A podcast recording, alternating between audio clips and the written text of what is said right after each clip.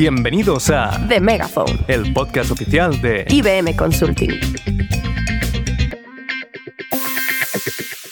Bienvenidos a este séptimo episodio de The Megaphone, un podcast en el que hablamos de tecnología, tendencias, metodologías de trabajo y mucho más para ayudarte a comprender el mundo un poquito mejor. Soy Carmen González Escobosa y hoy, muy a mi pesar, no me acompaña mi compañero Fer. El canario voló al nido, o sea, se está en Tenerife. Pero bueno, damos por comenzado este año 2023 y espero que hayáis tenido una buena entrada de año. Y para ello, hoy vamos a hablar de un tema que además está muy, muy de moda, que es la sostenibilidad y el Green IT. Para ello, hoy me acompañan Antonio Budia, director de Partners de Microsoft España, Ignacio Barrientos, CEO y founder de Do Good People, y Luis Ranchal, responsable de sostenibilidad en IBM Consulting. Bueno, la palabra sostenibilidad es muy amplia y hablar de ello se podría decir que es, vamos, hasta una moda, ya todo el mundo lo está comentando. Pero aquí venimos a aprender. Así que primera pregunta a vosotros tres, ¿qué es la sostenibilidad y en qué punto nos encontramos ahora? Si te parece, empiezo, Carmen. Lo primero, mil gracias por, por invitarnos. Para mí te diría que la sostenibilidad son dos cosas, es futuro y es responsabilidad. Si vamos a la definición de sostenibilidad, al final lo que define es cómo somos capaces de entregar, digamos, las necesidades de hoy sin acometer o comprometer las necesidades futuras o los recursos futuros. Lo que estamos viendo eh, probablemente sea uno de los retos mayores que tenemos como sociedad. Hmm. Eh, desde un punto de vista de moda, pues ojalá se convierta en una moda y una moda que perdure, porque al final es una necesidad, como decía, muy ligada a la responsabilidad que tenemos todos nosotros. Em, se habla mucho normalmente de todo lo relacionado con, la huella de carbono, del CO2, eh, y obviamente tenemos unos objetivos a nivel mundial de reducciones de, muy significativas en los próximos años, pero es mucho más que eso. Desde nuestra perspectiva, miramos sostenibilidad, obviamente por la parte de medio ambiente, biodiversidad, pero también tiene mucho que ver con agua, con residuos, con impacto social y obviamente en todo lo que tiene que ver con el buen gobierno. Entonces, bueno, digamos que es un tema muy amplio del que estoy convencido que vamos a tener capacidad de discutir y de charlar entre todos hoy. Es un tema que da para hablar, ¿eh? da para varios podcasts, de hecho, varios episodios. Eh, bueno, no sé, Ignacio, ¿tú quieres añadir algo? Aunque Antonio ha dado una buena definición, ¿eh? Yo creo que es imposible añadirle algo, ¿no? simplemente creo que el, el, concepto de sostenibilidad avanza con la sociedad, es decir, a día de hoy tenemos una serie de retos a los que llamamos sostenibilidad que tiene que ver con cosas que no están bien eh, y que quizá nos comprometen en el futuro, trabajaremos sobre ellos y nos daremos cuenta de que hay otros retos, ¿no? que aparecen otros retos que tendremos que trabajar también. Totalmente. Entonces creo que es un, simplemente una definición viva. ¿no? O sea, siempre tiene que haber problemas, porque si no aquí... sí, es que si no el mundo se pararía. o sea, que muy siempre hay un reto que, que, poder superar, ¿no? ¿Tú, Luis, quieres comentarnos algo? Sí, por supuesto. Yo, yo, lo que diría, ¿no? Y tomando lo que comentaba Antonio, Ignacio, eh, estamos hablando de futuro, ¿no? De si somos qué dejamos a, las generaciones futuras para que puedan seguir satisfaciendo sus necesidades. El problema, yo creo que había un punto al principio de negacionismo, ¿no? Muchas personas que dudaban, ¿no? Que esto existiese. Yo creo que esto ya, esta moda está acabando, todo el mundo es consciente de que hay un problema y eso es el primer punto para atacarlo. Eh, ahora, yo creo que la duda que tenemos es de, la, de cómo nos movilizamos todos hacia la acción qué hacemos en las empresas, pero no en las empresas, no pensemos que no lo van a resolver otros. ¿Cómo, qué estamos haciendo cada uno de nosotros en nuestra vida diaria para resolver ese problema que tenemos ahora mismo, que es un reto, como habíamos comentado, muy importante?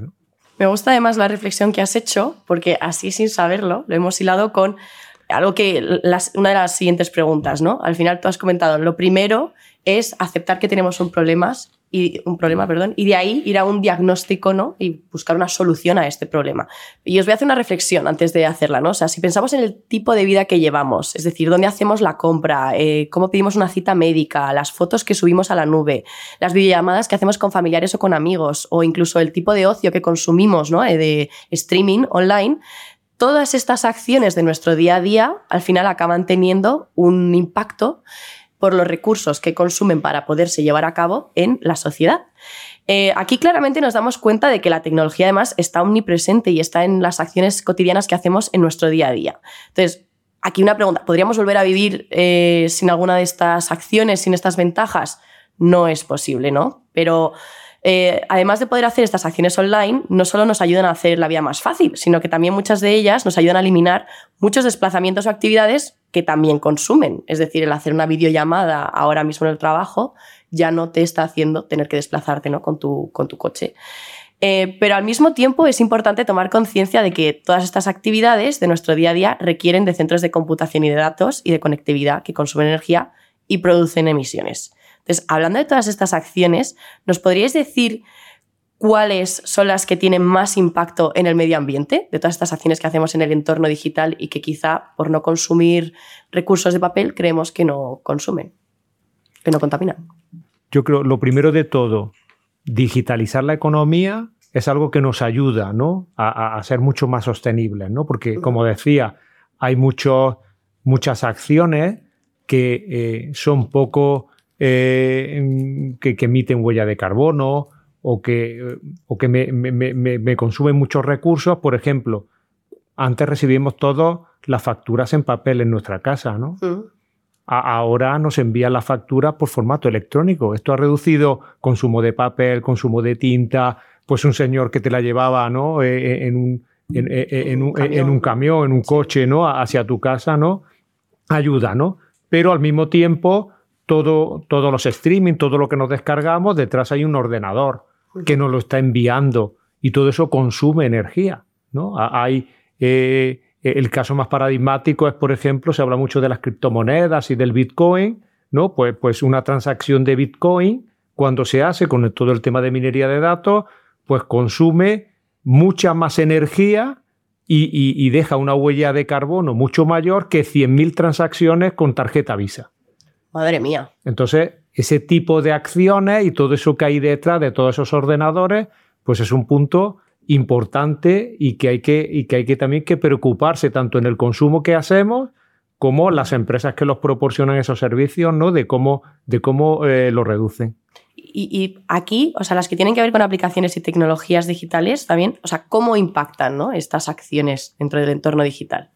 Yo creo que hemos abrazado todo el concepto de sostenibilidad en, en el mundo empresarial desde un punto de vista, vamos a decir, operativo. ¿no? Rápido hemos dicho, uy, que nos cargamos el mundo y mm, nos hemos puesto a transformar las operaciones y a intentar entender eh, todo el contexto del impacto eh, pero nos ha faltado una reflexión que creo que es relevante, que es la sostenibilidad o la no sostenibilidad no es más que la consecuencia de, de las decisiones que tomamos los individuos cada día, las personas.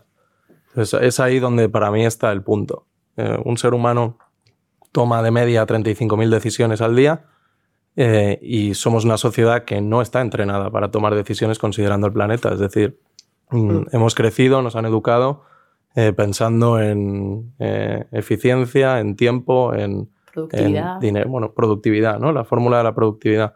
Y ahora de repente nos dicen, oye, oye, que hay que cambiar esta fórmula que no sirve. Entonces, yo creo que el ejercicio está en cómo evolucionamos todas, todas las generaciones. Voy a decir que, que, estamos, que nacimos yo digo antes de los 90, igual se me tira alguien al cuello, ¿eh? pero los que nacimos pues, antes de los 90 muy probablemente nos han educado en la productividad y ahora eh, cuando de alguna manera sí que tenemos dentro, porque si tú preguntas a 100 personas si les gustaría contribuir más, el 95% te van a decir que sí, pero si les preguntas y por qué no lo haces, eh, nos vamos a encontrar una serie de obstáculos. ¿no? hay excusas también, sí. hay muchas excusas, pero luego hay, hay, una, hay tres tremendas barreras que eso es, nuestro origen está ahí, ¿eh? nuestro, como compañía. Las, tres barreras principales son no sabemos qué hacer, es decir, no tenemos ni idea de sostenibilidad, no sabemos cómo se hace, es decir, eh, tú puedes decir quiero ayudar a un anciano, pero no sabes ayudarle. Incluso en tu afán de ayudarle le puedes romper una pierna, ¿no? O sea, cualquier cosa. Y hay otro punto que es, mm, en este mundo de urgencias y de egos y donde somos todos tan importantes, eh, Realmente no queremos ser los que invierten su tiempo en cambiar algo y, pensar que no va a servir para nada.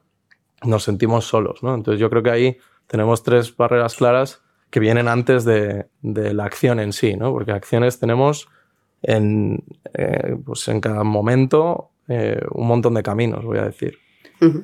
Ahí, si me permites, me parece una reflexión muy, muy, muy acertada y hilando un poco también con lo que decíais. Em, haciendo un poco de lectura, teníais un estudio que sacasteis de IBM precisamente, donde dice que precisamente decías uno de cada 100, el estudio lo que decía es que de uno de cada 100, el, el 62% en este caso, o sea, prácticamente dos tercios de la población, está dispuesta a cambiar los hábitos. Esto lo que nos dice es que, en cierto modo, ya tenemos cierta madurez, lo cual es un muy buen momento porque si se ha puesto una moda es muy positivo porque por lo menos ya nos vamos concienciando en que es necesario cambiar y cambiar hábitos porque si no, no entramos a la acción, como, como decías.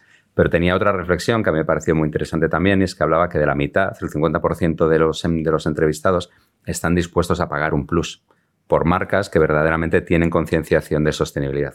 Y la concienciación de sostenibilidad va de nuevo desde un punto de vista de huella, va de un contexto social responsable, va de muchas de las aristas que la conversación de sostenibilidad ofrece.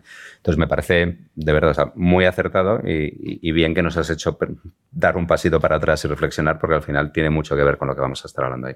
O sea, al final son, son acciones pequeñas ¿no? que podemos hacer en nuestro día a día. Luego, luego comentaremos algunas acciones dentro de este entorno digital, unos tips, pero hay acciones que, que, se pueden hacer que no tienen nada que ver con el mundo digital, como el reciclaje, que es algo que está muy asentado actualmente en la sociedad y que quizá lo ves hace 20, 30 años, aquí corregirme, y quizá no, no, o sea, lo de que hubiese cubos de diferentes colores y que la gente estuviese tan concienciada de, vale, azul, amarillo, no existía, ¿no? O sea que al final se trata de eh, una cosa que te has comentado, Ignacio, poco a poco, o sea, no hay que tratar de cambiar el mundo mañana mismo, ¿no? Sino que puedes hacer acciones en tu día a día que, impacten y, que mejoren la sociedad en la que vivimos y sobre todo que la cuiden para que siga existiendo.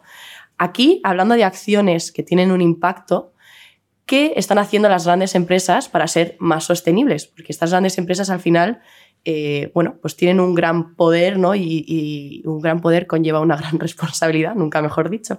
Eh, ¿Y qué están haciendo en este sentido en la parte de aplicaciones digitales? Antonio, quizá tú nos puedes contar. Sí, pues a ver, yo lo resumiría, desde nuestra perspectiva de Microsoft, lo resumiría en tres, tres áreas. Primero, coger la responsabilidad nosotros mismos. Como, eh, publicamos un compromiso a nivel mundial hace ya un par de años, compromisos agresivos, pero con el objetivo básicamente de ponernos a nosotros mismos como compañía un objetivo ambicioso, pero esperemos y confiamos que alcanzable, que demuestre sobre todo el compromiso que ponemos en, el mercado. Estamos hablando, pues oye, para el 2030, que es también compromisos mundiales, pero tener la tasa negativa de carbono, ser positivos en agua y cero en residuos. Eso es un punto de vista de operaciones como compañía.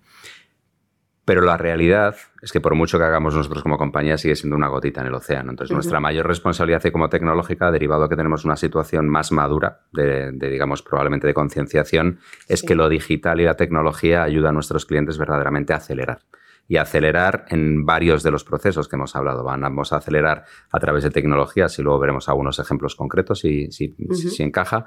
Eh, cómo somos capaces de reducir huella, cómo somos capaces de tener, reducir brecha, por ejemplo, en entornos eh, laborales, cómo somos capaces de precisamente intentar ayudar a nuestros mayores de una manera responsable y sin necesidad de, infligir daño, obviamente no, no deseado. Es en segundo punto, es decir, primero nuestra responsabilidad, segundo cómo ayudamos a nuestros clientes, ahí tenemos múltiples programas que también podemos desarrollarlos si, si entra, si viene al caso después, pero luego hay un tercer punto que me parece clave y es sumar esfuerzos. Al final, nosotros obviamente hablamos de lo que estamos haciendo en el territorio español y hablamos de plan país. Y ahí lo que hemos hecho es sumarnos a los esfuerzos que Forética, cuya asociación estáis también en IBM, em, sois parte de la asociación. Forética es el chapter español, el capítulo español del World Sustainable em, Forum, desde un punto de vista de sostenibilidad mundial en España. Son más de 200 empresas en el entorno español. Es un entorno público-privado y es un contexto donde lo que básicamente se busca es agrupar los esfuerzos que múltiples de nosotros estamos haciendo precisamente para tener un impacto mayor conjunto. estáis haciendo, ¿eh? Ahí no puedo decir que no. Además, me gusta la parte de no solo nosotros hacemos algo, sino que tratamos también de eh, enseñar, evangelizar, ¿no? ya sea a nuestros clientes y dentro de, la propia sociedad. Y por la parte de IBM, Luis, eh, ¿hacemos algo? Yo creo que sí. Sin duda, ¿no?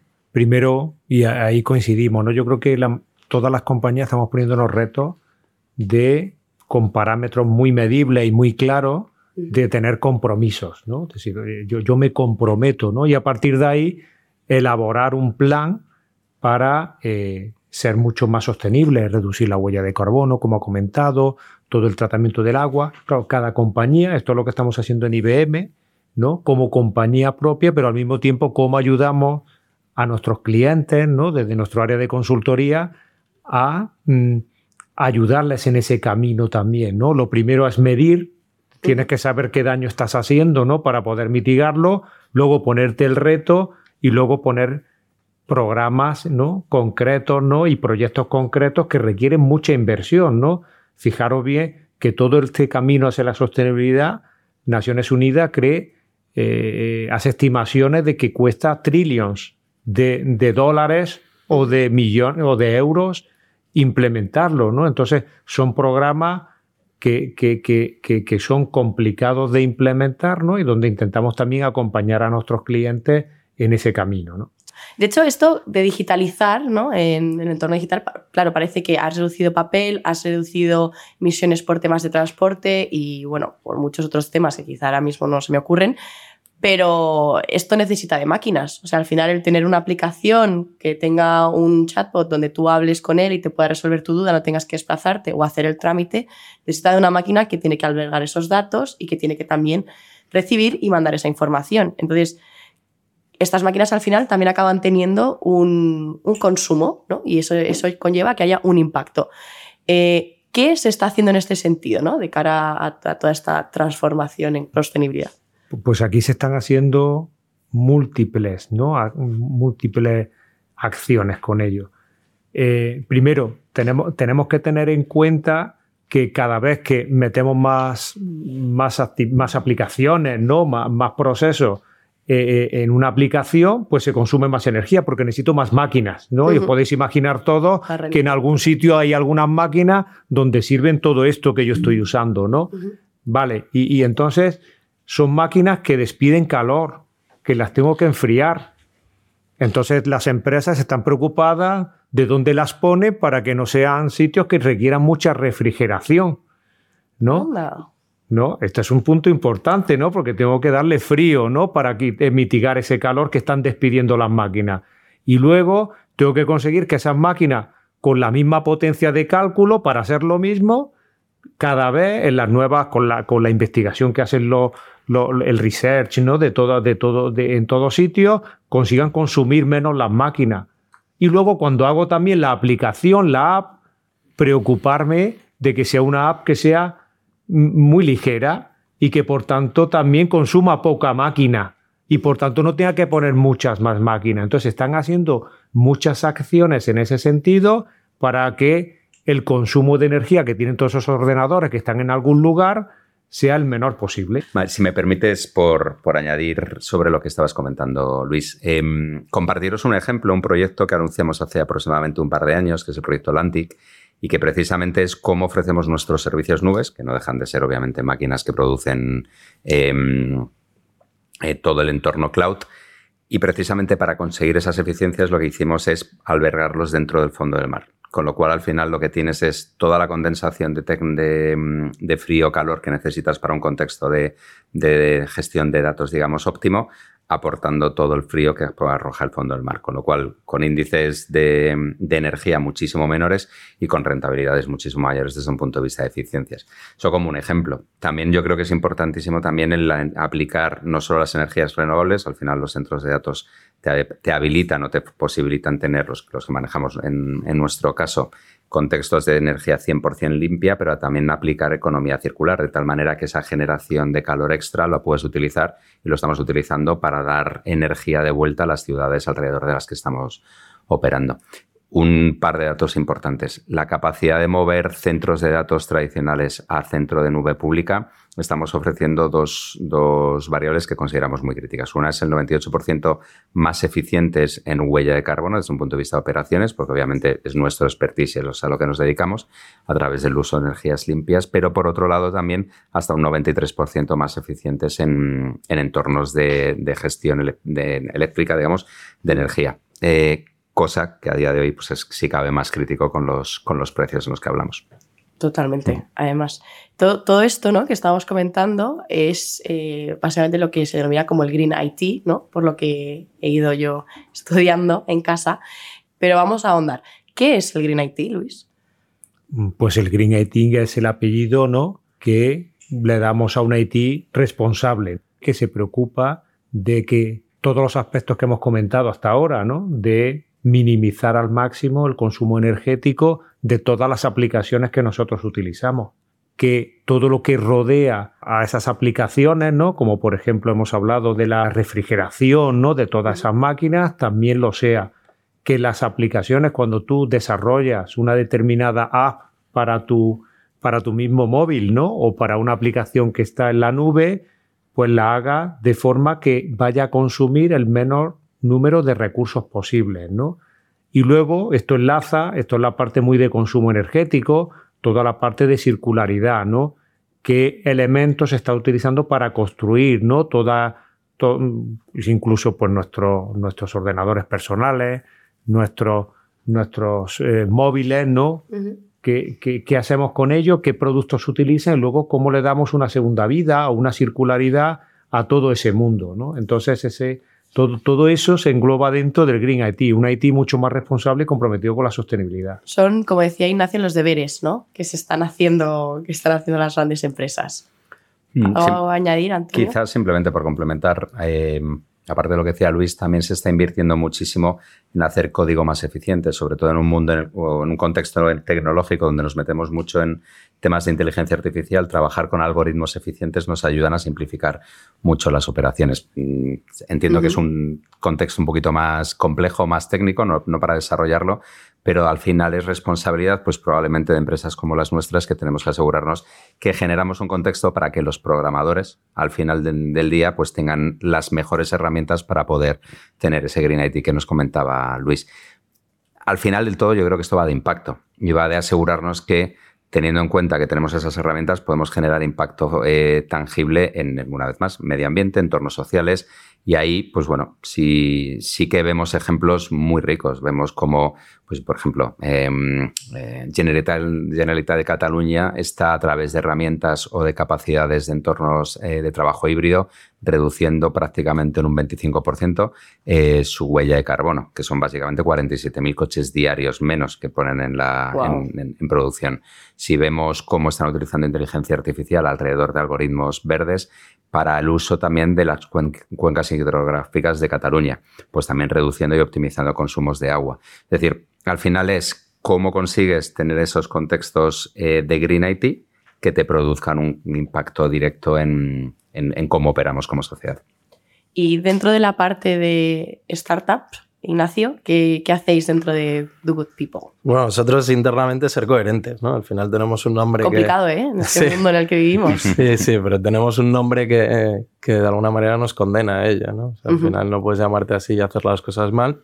Entonces, al fin y al cabo, nosotros también tenemos inversores de impacto detrás que nos exigen unas métricas porque ellos a su vez tienen que reportar sobre ellas para justificar que son inversores de impacto, eh, pero yo creo que lo que, o sea, lo que hacemos nosotros al final es ayudar a estas grandes corporaciones a que no, hagan el camino solos, es decir, a que sean capaces de involucrar a sus empleados o a sus grupos de interés que terminan siendo individuos en todo este viaje, porque a su vez la regulación les está pidiendo a ellos también que reporten sobre sus grupos de interés, sobre el impacto que tienen eh, sus empleados, incluso sus proveedores, ¿no? Entonces, ahí es donde nosotros creamos soluciones para Em, ayudarles en su misión, voy a decir, estratégica, que tiene que ver con eh, cómo darle un porqué eh, o un lugar de trabajo, voy a decir, más amigable a su talento, eh, hacer frente a regulación, a que su reputación también sea coherente. y luego tenemos una misión nosotros corriendo por detrás que tiene que ver con cómo hacemos de este mundo del trabajo que se enfrenta al reto de, que la mayor, el mayor motivo de, de ausencia laboral tiene que ver con eh, enfermedades de, mentales, eh, como puede ser la depresión. Ayer salía, ayer no, hace un par de semanas salía en, en el mundo, em, bueno, que están creciendo las tasas de suicidio y para mí tiene mucho que ver con realmente dónde hemos puesto el foco dentro de, del mundo de la productividad y cómo ese mundo de la productividad lo tenemos que completar eh, pues con, voy a decir, con cosas que nos toquen voy a decir, la ambición humana. ¿no? Entonces ahí es donde... Sois facilitadores, ¿no? Se podría decir casi este camino hacia esta transición. Sí, yo creo que intentamos eh, ser un vehículo al final especializado para que una corporación pueda contar con sus personas a la hora de hacer esta transición sostenible, básicamente porque entendemos que son el origen. De, es decir, tú podrás ser coherente y podrás decir dentro de cinco años que tienes una organización que sigue siendo coherente si te aseguras de que tu gente toma decisiones coherentes todos los días. ¿no? Entonces, bueno, eh, la verdad que nosotros nos apoyamos mucho en nuestros proveedores para utilizar también las, sus soluciones de la mejor manera. ¿no? Crear coherencia. Yo, yo, lo que lo que siempre me llamó la atención, ¿no? Y nos conocemos, ¿no? Ignacio y yo hace tiempo, ¿no? De, de cómo llevaban estas cosas que nos parecen que son de las grandes empresas, ¿no? Y de que alguien nos va a resolver el problema, cómo lo llevaba a que cada uno de nosotros pudiese tener retos, ¿no? Y pudiese aportar su grano de arena, que muchas veces nos parece que lo mío no va a ser nada, ¿no? Yo tengo esa discusión muchas veces con mis hijos que piensan que hacer algo concreto, ah, pues esto, esto no es nada, ¿no? Y yo siempre les digo, si cada uno de nosotros no lo hiciese, no aportaría y sería un tsunami, ¿no? Que, llevaría todo. Entonces es cómo, conseguimos que cada uno de nosotros, los que estamos aquí hablando y los que nos estén oyendo, cómo hacemos y aportamos nuestro grano de arena para eh, tener un mundo mucho más sostenible, ¿no? Porque es cosa de nosotros, ¿no? Y no, no nos lo van a resolver otros. ¿Y, qué podemos hacer? O sea, a ver si podemos darle ejemplos y, guiar a las personas. Bueno, nosotros tenemos eh, miles y miles de acciones que puedes hacer y que parece mentira, pero que las hacemos todos los días, ¿no? O sea, ¿cuánto tardas en ducharte de media? Cuéntamelo. Yo voy mal. Como pues mira, ya tienes. Es que tengo el pelo muy largo. ya tienes una. ¿Cuántas aplicaciones tienes corriendo ahora en segundo plano? A ver, voy a meter. hazme otra, venga. Me gusta, ya no soy yo la que pregunta. ¿Cuántas veces apagas el monitor del ordenador antes de.? Siempre, siempre que me voy lo apago. Y cuando paso por una de tres, una de tres. Cuando paso por los pasillos, voy apagando las luces de los despachos también. Luis, ¿dónde se tira un chicle para reciclarlo? Puf, está. Al orgánico. Miradlo. Eh, vale, yo esta la, la, fallé también y me cayó una bronca en la oficina. ¿eh? O sea, nosotros también tenemos que aprender. Es decir, yo creo que son millones de estupideces que de verdad que si las hacemos todos, y estupideces, con todo el respeto evidentemente a la estupidez, que es a lo que me dedico, ¿eh? pero eh, que si las hacemos todos, eh, generamos esa coherencia. Yo, yo, pondría otra más, un poco más elevada incluso, ¿no? Estas acciones son muy reales, ¿no? Y muy del día a día que pueden ayudar. Pero cuando en, en, la encuesta que hizo IBM a los grandes, a los dirigentes de las empresas a nivel mundial, y dice, oye, ¿tú por qué, por qué tu compañía, quién te presiona a ti para ser más sostenible? Y hablaban pues del entorno regulatorio, o sea, de, de los gobiernos, hablaban de los inversores, hablaban de su consejo, pero uno de los que menos le presionaba eran los consumidores. Los consumidores, los consumidores somos cada uno de nosotros. Entonces, si en nuestro patrón de consumo, cuando nosotros decidimos hacer una compra, nos preocupamos en esa decisión no solamente de ser eh, de coger el, eh, eh, lo más barato, sino preocuparnos del el compromiso de esa compañía que está produciendo con el medio ambiente, pues estoy seguro que esa compañía o cambiaría rápidamente o moriría en el mercado. Entonces está en nuestra mano, somos consumidores y las empresas se deben a nosotros, somos nosotros los que lo tenemos en nuestra mano. No compréis en Shane. Estamos, estamos caminando hacia ahí. Ahora un poco el, debate y esta mañana estaba yo con, con bueno, varios de los, de los responsables de asuntos públicos de empresas eh, internacionales, bueno, multinacionales grandes, donde un poco la duda está en qué ritmo de transición podemos, somos realmente capaces de asumir. ¿no? Está, clara que, está claro que en Europa no hay otro camino, es decir, es nuestra apuesta estratégica, es nuestra única apuesta, nos mantenemos ahí férreos. Eh, pero ¿cómo nos ayuda, vamos a decir, Europa a hacer esta transición?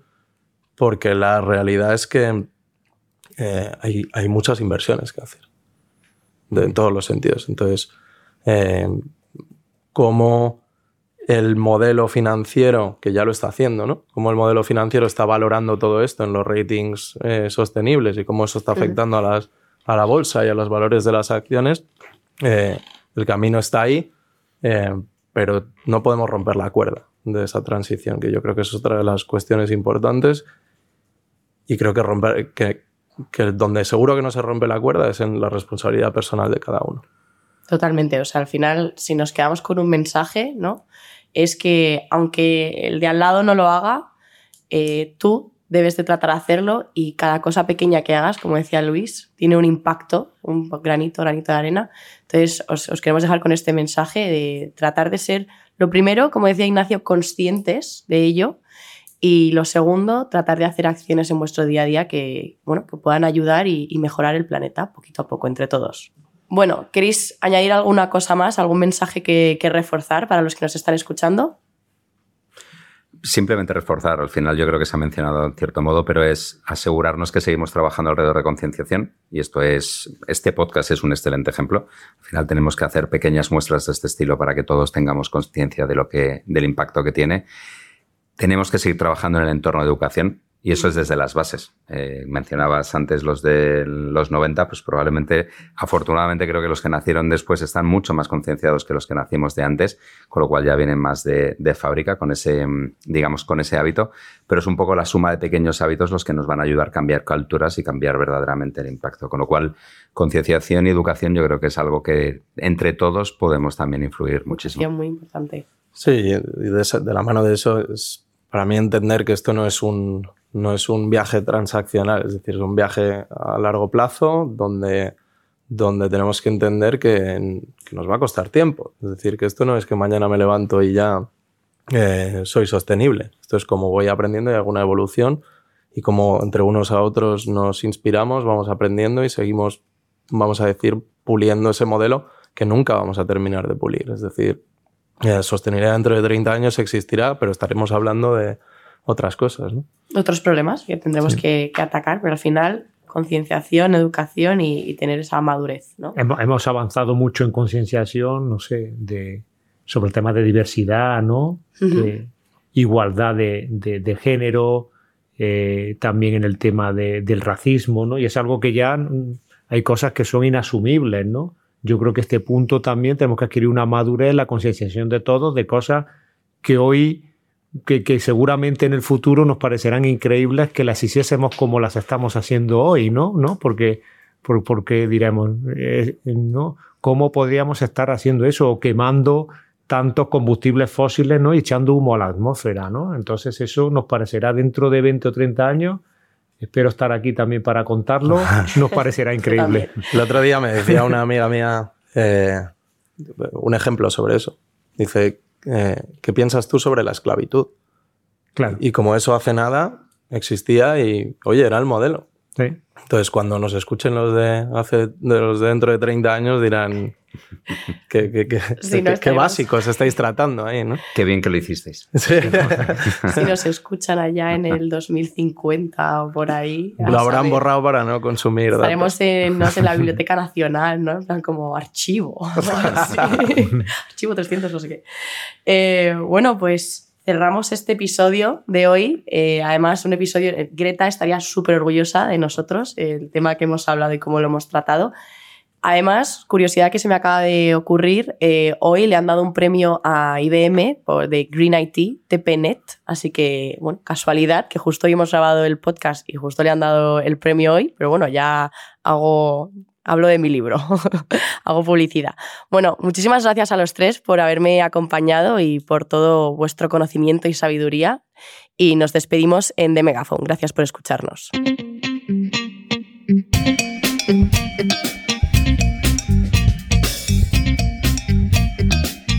Esto ha sido The Megaphone, el podcast de IBM Consulting. Muchas gracias por escucharnos.